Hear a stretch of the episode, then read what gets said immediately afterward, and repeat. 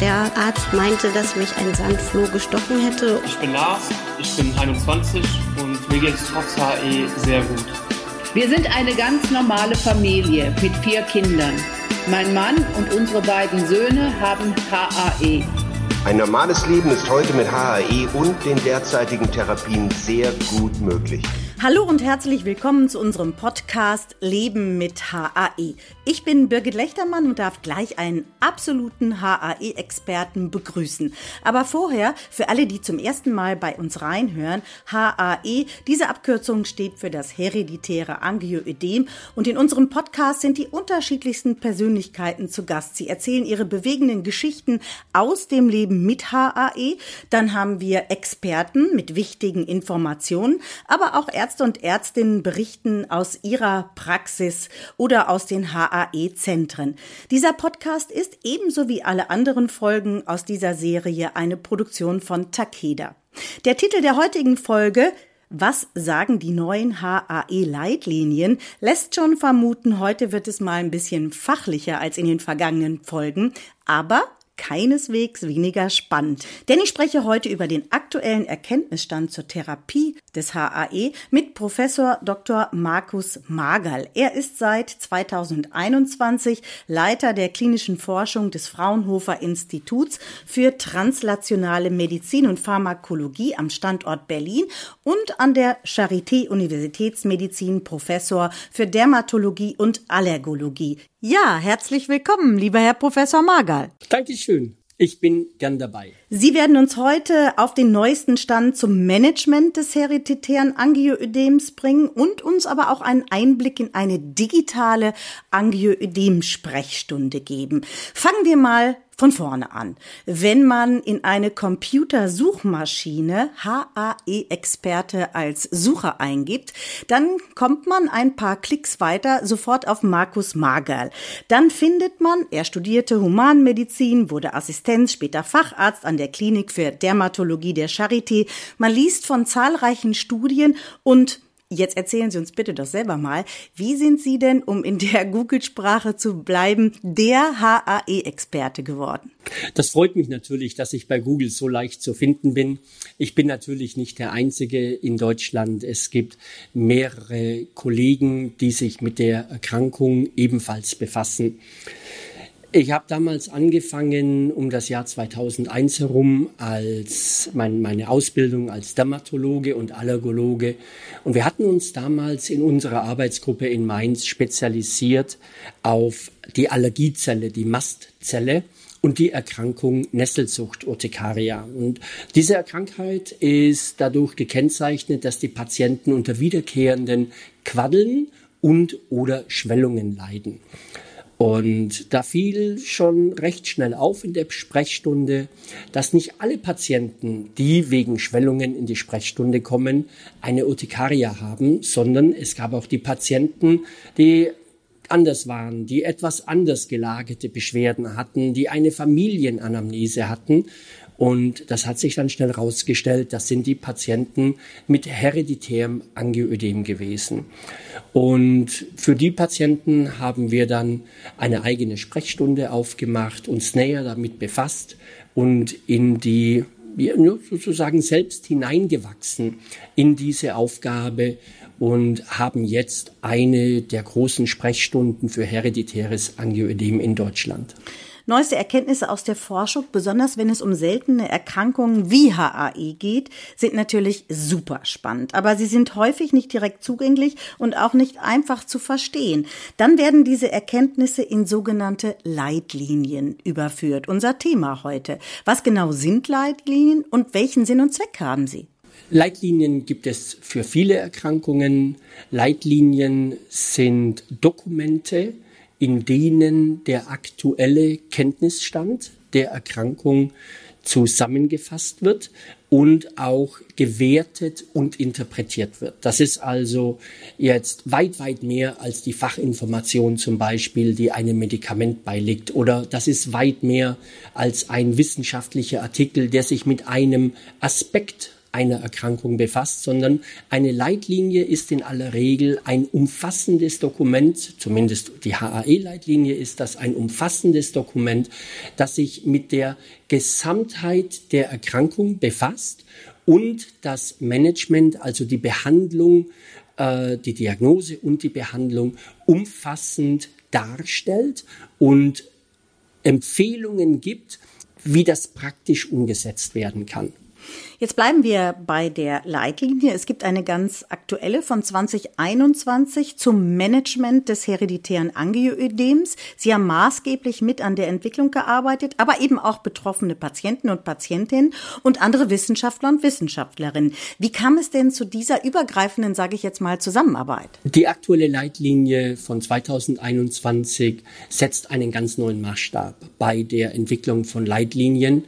Es wurde also ein großer Aufruf gestartet an Experten und Behandler weltweit, die sich zusammengetan haben, um die Leitlinie von 2017 zu aktualisieren, weil einfach unglaublich viel Neues passiert ist, entwickelt worden ist. Deswegen war es wichtig, dass diese Leitlinie nochmal neu aufgesetzt wird. Und diesmal sind 59 Autoren aus 27 Ländern dabei gewesen, die ihren Input zu dieser Leitlinie gegeben haben, die die einzelnen Empfehlungen mitentwickelt haben. Und bei diesen 59 Autoren sind auch Patientenvertreter dabei gewesen, dass also wirklich alle Perspektiven dieser Erkrankung abgedeckt worden sind. Und das ist natürlich ein längerer Prozess, bis da ein Konsens gefunden worden ist. So eine Leitlinie ist, ist auch ein Konsenspapier. Das heißt, es wird eine Entscheidung oder die Entscheidungen werden von der Mehrheit, von der großen Mehrheit der Autoren getragen und haben ihren Rückhalt in den wissenschaftlichen Erkenntnissen, die vor allem in den letzten Jahren dazu gekommen sind. Es wurden aber auch, Herr Professor Margal, neue Behandlungsziele festgelegt. Warum neue Behandlungsziele? Das ist ein, das ist eine der ganz großen Neuerungen in dieser Leitlinie, dass also gegenüber den älteren Leitlinien das Behandlungsziel sehr hoch gesteckt worden ist.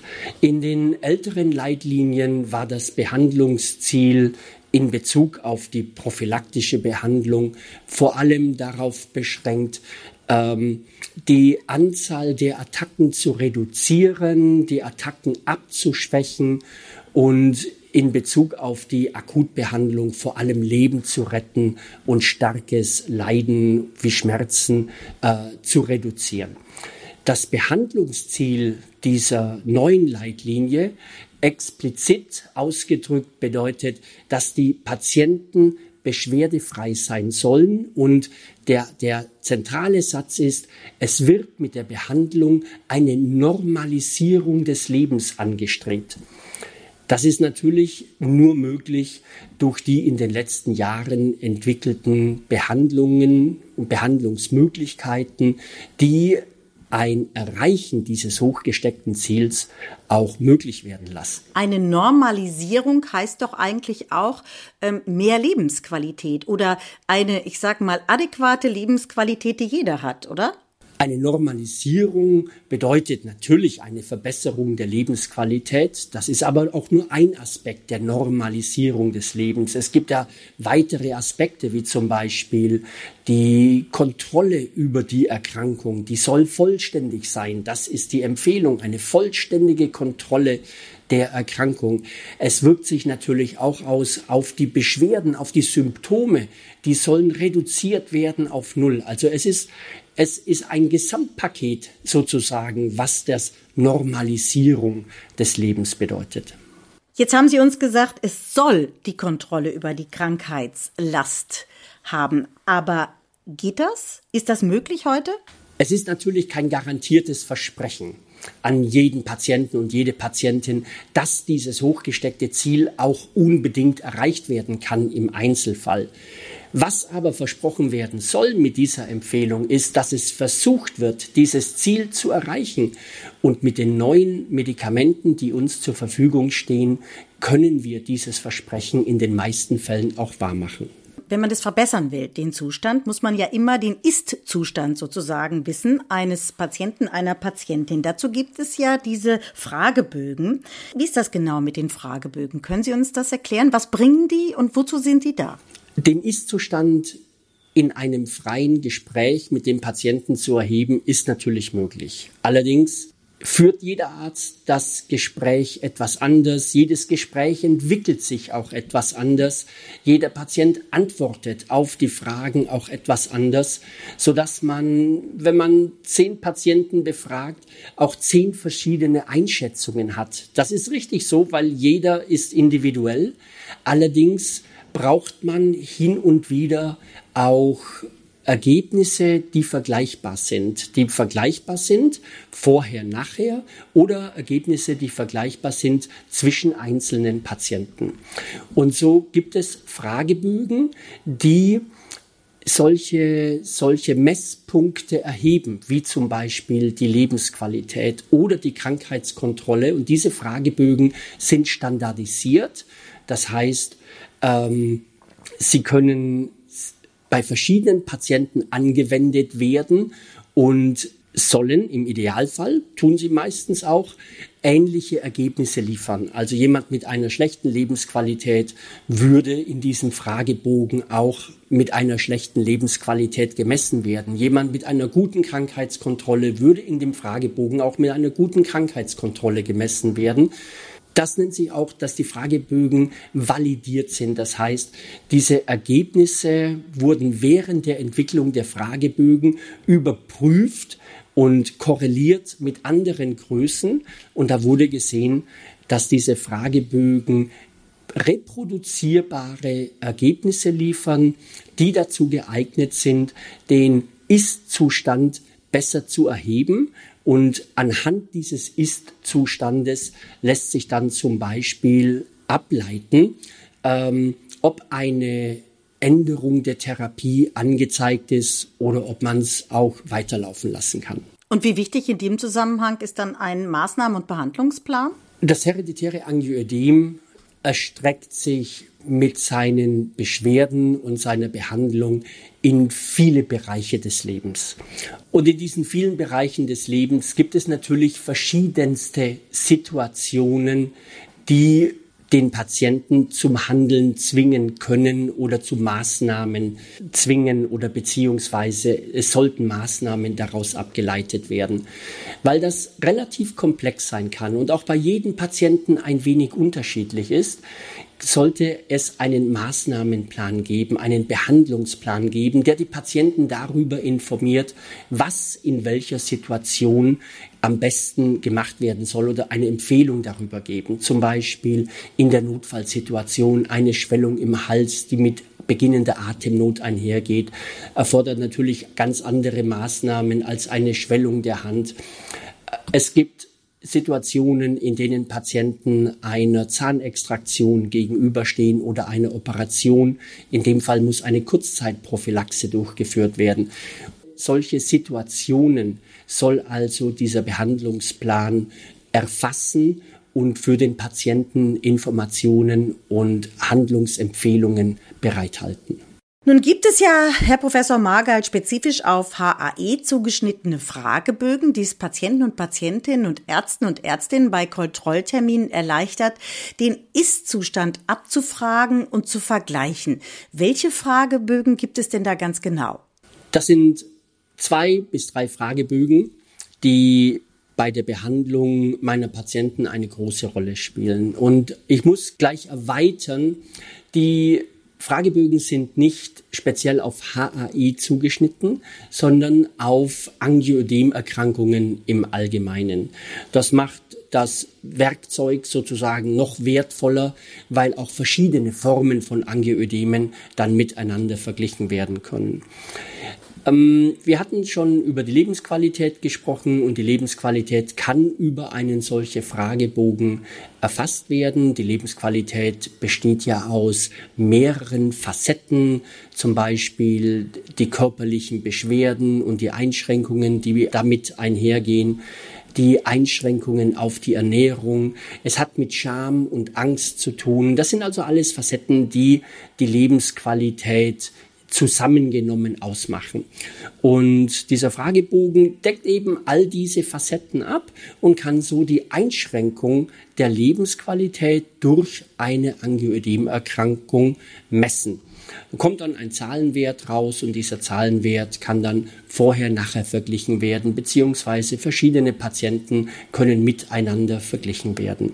Andere Fragebögen erheben die Krankheitsaktivität, die, die Angioödemaktivität. Wie häufig sind die Beschwerden? Welche Folgen haben diese Beschwerden im täglichen Leben? Wie schwer sind die Einschränkungen, die die Patienten dadurch erleiden?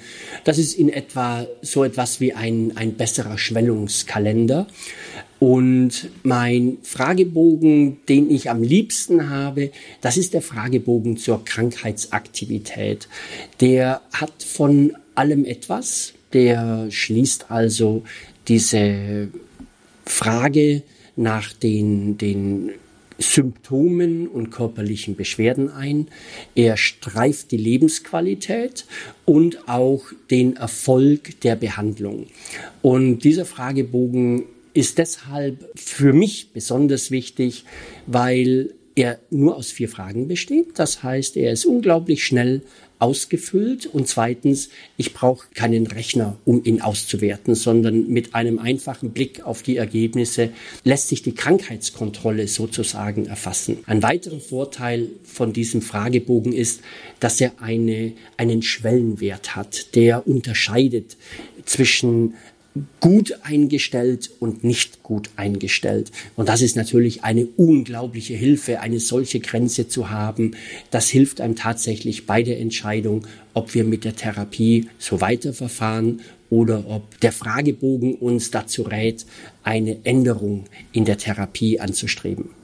Jetzt haben Sie gesagt, mein Lieblingsfragebogen ist einer, der hat nur vier Fragen. Jetzt spannen Sie uns natürlich äh, auf die Folter, lieber Herr Professor Margay. Die vier Fragen, die hätte ich schon gern gehört. Dieser Fragebogen ist der Angiodem-Kontrolltest.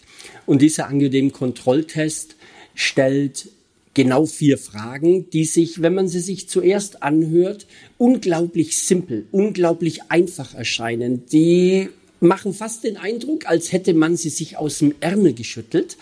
Diese Fragen aber sind entstanden in zahlreichen Gesprächen mit Patienten, die berichtet haben, was an dieser Erkrankung für sie besonders schwer ist, besonders einschränkend ist, was sie als Kontrolle empfinden, äh, wie ein Medikament wirken muss, welche Erwartungen sie dran haben. Und aus diesem Prozess heraus wurden diese vier Fragen generiert. So einfach es sich jetzt anhört, so kompliziert und aufwendig ist der Prozess gewesen, der dazu geführt hat. Und den Fragebogen gibt es in einer Vier-Wochen-Version und in einer Drei-Monats-Version, so dass man also die Zeitangaben äh, austauschen kann. Die Frage eins ist, wie oft hatten Sie in den letzten drei Monaten Angioödeme? Und die Antwortmöglichkeiten sind sehr oft, oft, gelegentlich, selten gar nicht. Da fällt auf, dass es, dass keine Zahlen genannt werden. Dass also nicht dran steht, ich hatte zwei oder weniger als, sondern einfach nur sehr oft, oft gelegentlich. Und das nimmt auf, dass jeder Patient das für sich individuell schon wertet. Sehr oft ist für den einen etwas anderes als für den, für den anderen Patienten. Aber die Empfindung, die Einschränkung, die dadurch entsteht, die ist durchaus vergleichbar. Bei dem einen braucht es weniger Attacken dazu, um diese Einschränkung zu empfinden und bei dem anderen etwas mehr. Die zweite Frage ist, wie sehr war Ihre Lebensqualität in den letzten drei Monaten durch Angioödeme beeinträchtigt? Auch wieder sehr stark, stark, mittelmäßig, kaum oder gar nicht. Auch wieder eine Skala, die individuell durch den Patienten verschoben werden kann, je nachdem, wie der Patient das empfindet. Was viele Patienten belastet, ist die Unvorhersagbarkeit. Und das greift die dritte Frage auf. Wie sehr hat sie die Unvorhersagbarkeit von Angioödemen in den letzten drei Monaten belastet? Das ist etwas, was auch bei einer Bedarfsbehandlung, einer guten Bedarfsbehandlung, doch weiter bestehen bleibt. Diese Unvorhersagbarkeit, dieses, dieses Auftreten der Attacken im ungünstigsten Moment, dieses Damoklesschwert, das die Patienten immer mit sich tragen, das wird hier also abgegriffen. Und das Letzte ist, wie gut waren Ihre Angioödeme in den letzten drei Monaten durch Ihre Therapie unter Kontrolle? Auch hier die individuelle Patientenskala ist hier entscheidend. Jetzt fällt immer wieder das Wort Lebensqualität oder Krankheitskontrolle. Hm, wozu benötigt man dazu eigentlich Fragebögen? Ist das nicht etwas, was man im Arzt-Patientengespräch direkt abfragt? Das lässt sich im Arztgespräch natürlich herausbekommen. Wie die, die Fragen kann man natürlich auch ähnlich formuliert auch im Arztgespräch stellen und hat die Frage dann aber doch immer in leichten Variationen. Die Antwort des Patienten aber besteht in einer unglaublichen Bandbreite an möglichen Antworten. Der eine versucht mit Ja und Nein zu beantworten und der andere holt bei Adam und Eva aus und so dass man, dass man diese Antworten hinterher schwer fassen kann. Ja, es gibt natürlich unglaublich Informationen in dieser Situation im Arzt-Patientengespräch und sicher werden in so einem Gespräch auch unglaublich viele Details noch offenbar, die der Fragebogen gar nicht zeigen kann. Der Fragebogen ersetzt ja auch nicht das Arzt-Patientengespräch, aber er ermöglicht eine so objektiv wie mögliche Erfassung ganz gezielter Fragestellungen.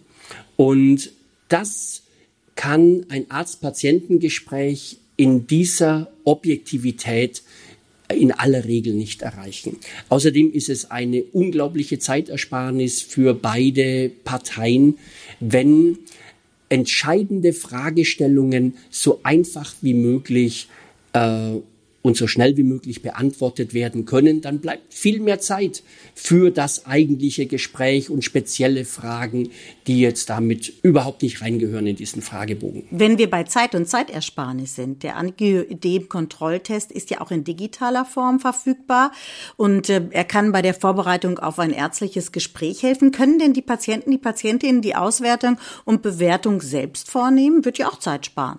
Unbedingt.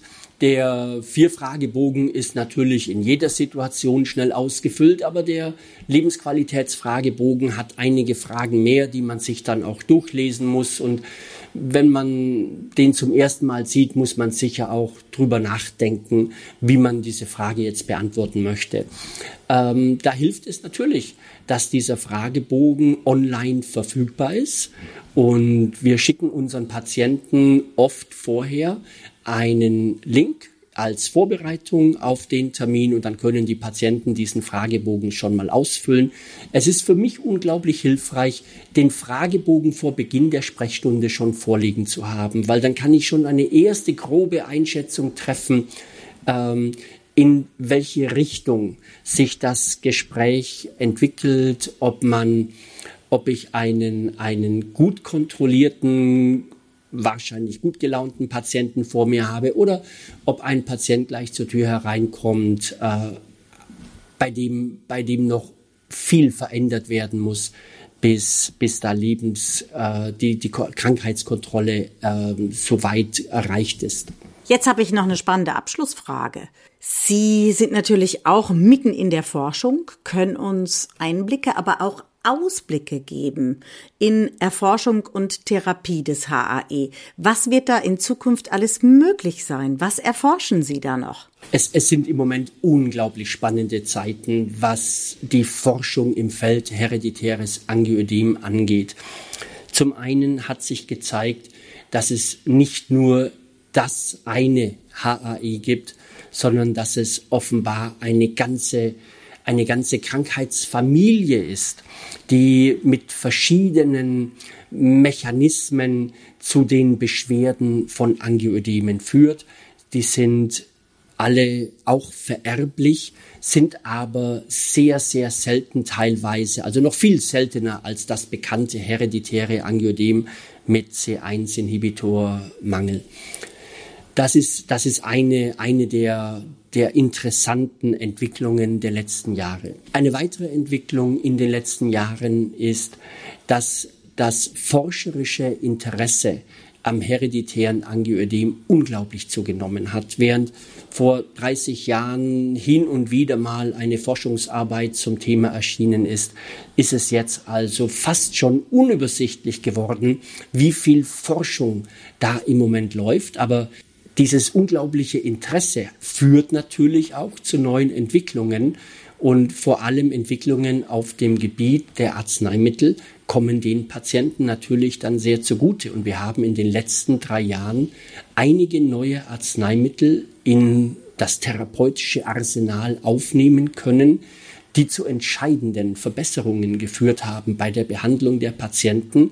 Und es macht unglaublich froh, zu sehen, dass das Ende der Fahnenstange noch lange nicht erreicht ist. Und es gibt im Moment zahlreiche Studien, die neue Arzneimittel testen, die bisherige Lücken auffüllen sollen, beziehungsweise die Behandlung noch effektiver und noch sicherer zu machen.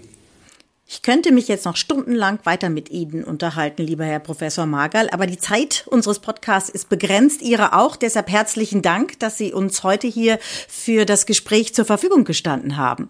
Frau Lechtermann, ganz lieben Dank für das Gespräch. Es hat mich sehr gefreut, dabei sein zu dürfen. Wenn Sie mehr Informationen über HAE möchten, finden Sie diese auch auf der Internetseite www.lebenmithae.de.